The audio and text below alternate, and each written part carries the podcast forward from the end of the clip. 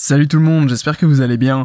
On se retrouve aujourd'hui pour un nouvel épisode euh, de ce podcast consacré aux crypto-monnaies. Alors comme promis, je vous l'avais dit hier, aujourd'hui on va faire un épisode spécial sur MTGOTS. J'arrive jamais à prononcer le nom de cette société. Euh, vous savez, c'est euh, tout simplement cette plateforme d'échange de Bitcoin qui a fait faillite euh, eh bien en 2014 et en fait j'aimerais revenir un petit peu sur le personnage euh, de Marc Carpeles qui est le concepteur et en fait le comment dire le cerveau derrière euh, tout ce qui s'est passé au niveau de cette société MTGOTS. Alors pourquoi euh, est-ce que c'est intéressant? Parce que c'est une personne qui a un parcours totalement euh, atypique et euh, en fait on a du mal à le qualifier parce que d'un côté on pourrait le, considérer comme un très gros manipulateur, un génie criminel financier et de l'autre côté on sait pas trop parce qu'il paraît vraiment quelqu'un de réservé, timide, peu sûr de lui, etc. Et donc c'est intéressant parce qu'à la fois, comment dire, c'est à la fois, comment dire, on peut l'accuser à la fois et d'un autre côté non pas forcément. donc j'ai envie de vous partager un petit peu son histoire. On va pas forcément rentrer dans tous les détails. De toute façon, je vous mets dans la description euh, des liens vers euh, notamment euh, une, comment dire une vidéo un reportage euh, qui explique euh, vraiment en détail un petit peu sa vie et ce qu'il a fait. En fait, je vais juste vous reprendre un petit peu euh, les, étapes de ce reportage-là et bah, tout simplement pour vous expliquer qui est Marc Carpeles, comment il a fait, ce qu'il a fait et pourquoi ça aboutit à, comment dire au crash de MTGOTS. Alors, Marc Carpeles, bah, c'est un Français qui est né le 1er juin 1985, donc il a actuellement 32 ans et puis du coup il a comment dire il a grandi dans la région vers Dijon, tout ça. Donc pour ceux qui situent un petit peu euh, où c'est euh, en France, et puis euh, c'est quelqu'un qui est extrêmement surdoué. il a une capacité d'apprentissage vraiment hors norme. c'est comment dire, c'est pas, c'est comme vous et moi quoi. Sauf si vous êtes vraiment un génie. et en fait, sa, sa mère lui montre comment programmer à l'âge de 4 ans. Et du coup, dès 4 ans, il, il, arrive déjà à faire des choses assez incroyables avec un ordinateur. Et si vous voulez, eh bien, il vit avec un ordinateur greffé dans la main tout au long de, de, son enfance et puis et puis même après finalement. Et donc, euh, ce qui est intéressant chez lui, c'est que il est très introverti, c'est-à-dire qu'il va pas forcément euh, se s'exposer aux autres, se montrer aux autres. Euh, c'est quelque c'est une caractéristique que l'on rencontre assez souvent, peut-être chez les les personnes un petit peu comme lui, qui ont un talent particulier pour apprendre et puis pour avoir des capacités intellectuelles peut-être supérieures à la moyenne. Et disons qu'il a du mal en fait à s'intégrer à la société et aux autres, à se faire des amis, etc. Et euh, il voue une grande culture en fait euh, aux jeux vidéo, au Japon, au manga. Voyez un petit peu ce, cette euh, comment dire ce cliché du geek. bien sûr, en, comment dire, je suis pas fan de des clichés de comment dire sur cet univers parce que moi-même j'ai beaucoup aimé les jeux vidéo et j'aime toujours beaucoup les jeux vidéo sans forcément y toucher actuellement. Mais disons que lui c'était vraiment un, cliché en fait de ce qu'on pourrait qualifier de geek pour les personnes qui sont un petit peu extérieures à ce monde du jeu vidéo, etc. Et euh, ce qui est intéressant, c'est que voilà, après ses études, donc après juste son bac, euh, il, choisit en fait de ne pas faire d'études supérieures et euh, il devient développeur chez Linux Cyberjoueurs. Alors qu'est-ce que c'est? C'est une société, donc c'est en, en, 2003, voilà, j'ai sous les yeux un petit peu son parcours. Et si vous voulez, c'est une société qui crée des, jeux en ligne si je ne dis pas de bêtises. Et donc il y travaille jusque euh, mi 2005, donc quand même euh, quelques quelques années.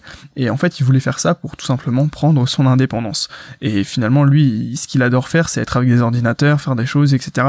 Euh, sauf que, bah voilà, vers mi 2005, il commence à avoir des problèmes avec son employeur Notamment, euh, ce dernier se rend compte que, eh bien, euh, Marc, euh, comment dire, détourne des données confidentielles des clients pour son propre usage. Alors, on ne sait pas ce qu'il en fait actuellement. Enfin, en tout cas, dans, le reportage que que je, vous propose, il ne il ne, il ne les utilise pas.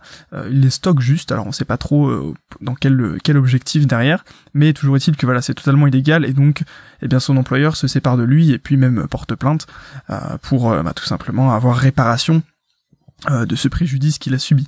Euh, et du coup, eh bien, euh, Carpeles, lui, ben voilà, comment dire, démissionne et puis retrouve un autre, un autre job alors chez Next Nextway qui bah tout simplement là alors je sais pas exactement c'est une société de quoi mais c'est toujours une société dans l'informatique et là eh bien il s'épanouit vraiment parce que comment dire c'est un petit peu euh, au niveau de ses capacités. Je pense que, enfin, d'après le, le, le, reportage, euh, dans sa première société, euh, il a eu du mal vraiment à se, comment dire, à s'épanouir comment dire informatiquement parce que le niveau qu'on lui demandait était trop faible par rapport à ses capacités parce que c'est vraiment un génie de la programmation et donc dans cette euh, nouvelle société qu'il intègre, eh bien là, il quitte pas son ordi et il travaille complètement euh, H24 euh, tous les jours de la semaine sans s'arrêter. Et voilà, donc il, cartonne dans cette société, mais en 2009, il décide de, créer sa propre société qui s'appelle Tiban. Et en fait, c'est de l'hébergement web et de la création d'applications. Et il va faire ça au Japon. C'est ça qui est intéressant, il va au Japon, pourquoi? Parce que le Japon, pour lui, c'est eh ben, en fait, euh, c'est ce, comment dire, euh, c'est son rêve un petit peu, son rêve de gosse un petit peu où il a vraiment, euh, comment dire, il est fan de manga, etc. Donc le Japon, la culture japonaise, c'est quelque chose qui le, là, qui l'attire énormément. Et puis euh, pendant ce temps-là en France, il a toujours euh, comment dire, euh, il y a toujours le, comment dire la société qui a porté plainte cyberjoueur contre lui. Et finalement eh bien il est condamné à un an de prison avec sursis et 45 000 euros d'amende, mais en fait il, il, s'en fout complètement puisque il ne revient pas en France, il n'assiste pas à son procès et il reste en fait en dehors de comment dire de la justice française puisqu'il est au Japon, il est tranquille. Et finalement il voilà ça, ça le concerne pas plus que ça ou du moins il ne, s'en soucie pas. Et vous allez me dire, mais alors euh, quel est le rapport avec les bitcoins, avec euh, avec euh, MTGOTS, etc. Parce que pour le moment on a juste un, un comment dire un geek surdoué qui crée des, des, applications et qui est vraiment un génie du, de l'informatique et de la programmation. Bah justement j'y viens, c'est parce qu'en fait en 2011 il y a un client de sa société du coup Tiban qui lui propose de le de le payer en bitcoin. Et du coup là, ça fait tilt, il se dit waouh, qu'est-ce que c'est que ça? Euh, Et il se renseigne complètement sur cette technologie des crypto-monnaies, notamment la blockchain. Et puis bah ça, ça lui met, euh, comment dire, euh, ça lui allume une étincelle dans les yeux. Et il se dit waouh, il y a vraiment quelque chose à faire. Et il y a peut-être moyen de, de l'utiliser cette technologie pour, eh bien, s'enrichir, apporter de la valeur à tout le monde, etc. Et donc lui, voilà, comme il est, il programmateur, euh, il comprend exactement le potentiel qu'a derrière les crypto-monnaies, euh, la blockchain, le bitcoin. Et finalement, il rachète en fait MTGOTS, qui est déjà une société existante, mais à la base, c'est pas une société euh, d'échange de bitcoin, ou c'est pas une plateforme d'échange de bitcoin, c'est une société pour échanger les cartes Magic. Je sais pas si vous connaissez ce jeu, donc c'est pareil, c'est un, jeu, un jeu de cartes à collectionner et à jouer.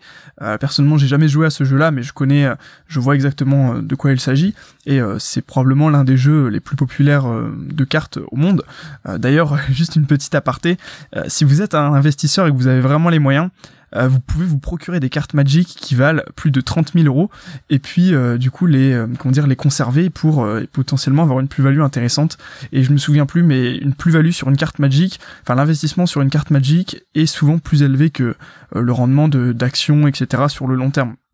Donc voilà, faut, enfin, faut se renseigner, mais disons que euh, il y a toujours possibilité de faire du business avec euh, avec ce genre de, choses, mais uniquement sur les cartes très rares. Et puis il faut être un spécialiste parce que, eh bien derrière, euh, il faut, comment dire, faut être capable de reconnaître une vraie carte, etc. Donc il y a plein de critères. Mais bref, c'était juste une parenthèse que je voulais, je voulais vous faire. Et donc Carpeles rachète quasiment en totalité MTGOTS et la transforme en fait en plateforme d'échange en Bitcoin. Euh, voilà. Ah oui, oui, elle s'était peut-être un peu déjà reconvertie avant en plateforme d'échange de Bitcoin, mais toujours est-il que lui, il porte euh, l'entreprise à un autre niveau. Et finalement, en 2013, donc ça fait pas si longtemps que ça, eh bien, Carpeles affirme que 80% des échanges mondiaux sur le Bitcoin sont réalisés par sa société MTGOTS, euh, ce qui est probablement probablement vrai à l'époque. donc ça représente quelques millions de dollars, peut-être une vingtaine de millions de dollars quotidiens tout dépend à mon avis des jours et comment euh, comment le marché est etc euh, mais toujours est-il que il y a quand même pas mal de, problèmes techniques euh, et puis Carpeles en fait il n'est pas il est pas gestionnaire. Lui, c'est un programmateur de génie, mais derrière, il sait pas forcément gérer une entreprise. Il fait pas attention à tout ce qu'il peut y avoir. Et donc, en 2013, en fait, il ouvre des comptes aux États-Unis tout simplement pour avoir des clients américains, etc. Et euh, finalement, quand vous déclarez, euh, comment dire, quand vous ouvrez des comptes sur le euh, aux États-Unis, il faut faire une déclaration, comment dire, d'organisme de transfert de fonds. Alors, me demandez pas exactement techniquement ce que c'est, mais toujours est-il que c'est une contrainte légale que Carpeles ne respecte pas, et du coup, la justice américaine l'attaque et lui chope 5 millions de dollars parce que il n'a pas respecté euh, les règles à, ce niveau-là. Et puis, euh, comment dire, euh, voilà. Après, il y a plusieurs petits scandales. je vois notamment qu'il y a un client de Tiban, donc sa première société, qui lui réclame des, des, comment dire, qui, qui l'accuse d'escroquerie en fait, parce qu'il n'aurait pas réalisé la prestation pour laquelle le client aurait payé, etc.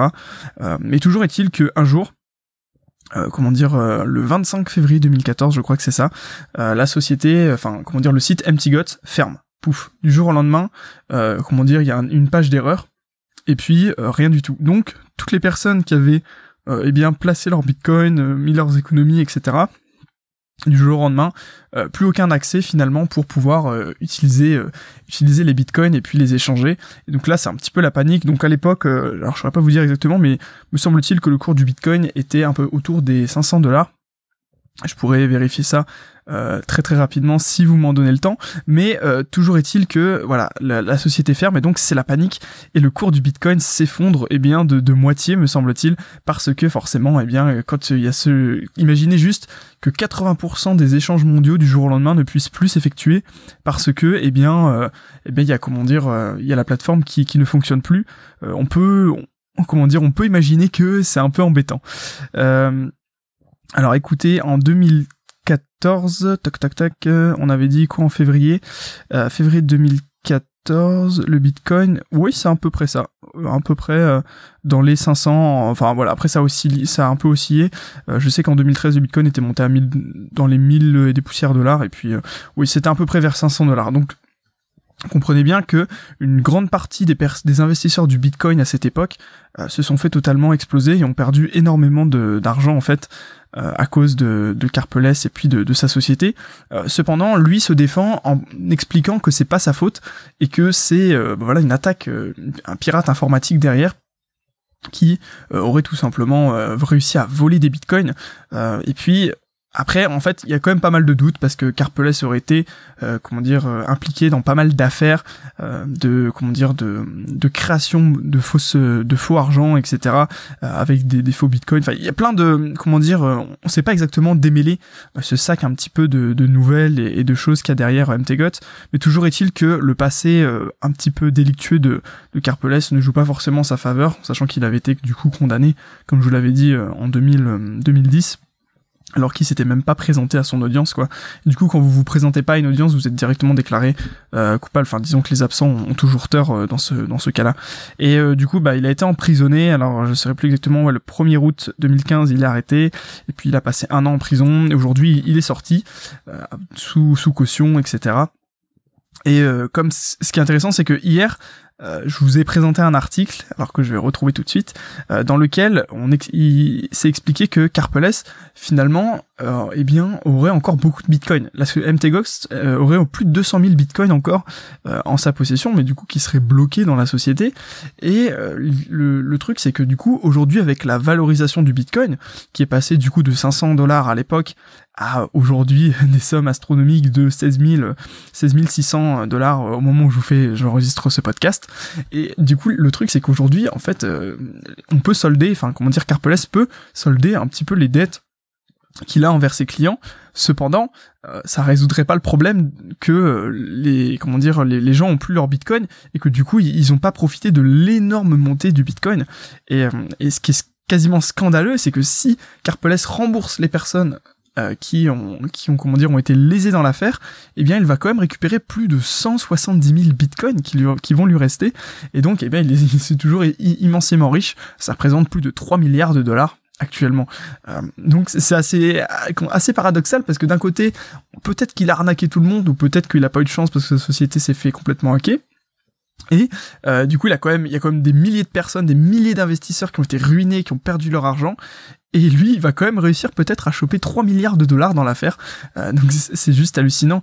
Euh, et, d'ailleurs, il y a eu pas mal d'images à l'époque où on voyait finalement des, des Américains, des Canadiens, des Anglais, et même peut-être des Français peut-être, j'avoue que je sais pas, qui finalement faisaient le déplacement au Japon juste pour, euh, comment dire, juste pour euh, à accoster Carpelès et lui demander mais où sont passés mes bitcoins? Il y a une vidéo assez emblématique où on voit un américain euh, avec une pancarte où c'est écrit où sont passés mes bitcoins? et qui essaye d'empêcher Carpelès d'entrer euh, dans les bureaux de, de MTGOTS et voilà pour vous dire à quel point il y en a qui ont été totalement ruinés par cette affaire.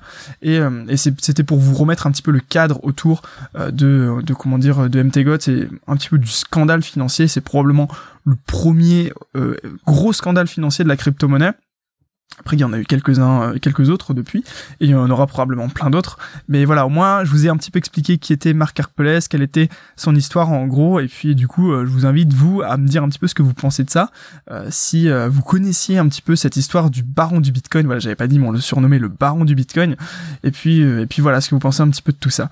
en tout cas, moi, je vous dis à très bientôt. On se retrouve pour un nouveau podcast normalement demain. Prenez soin de vous et puis très bonne journée à vous. Et puis tradez bien si vous euh, tradez un petit peu sur les crypto-monnaies. Prenez soin de vous. À très bientôt.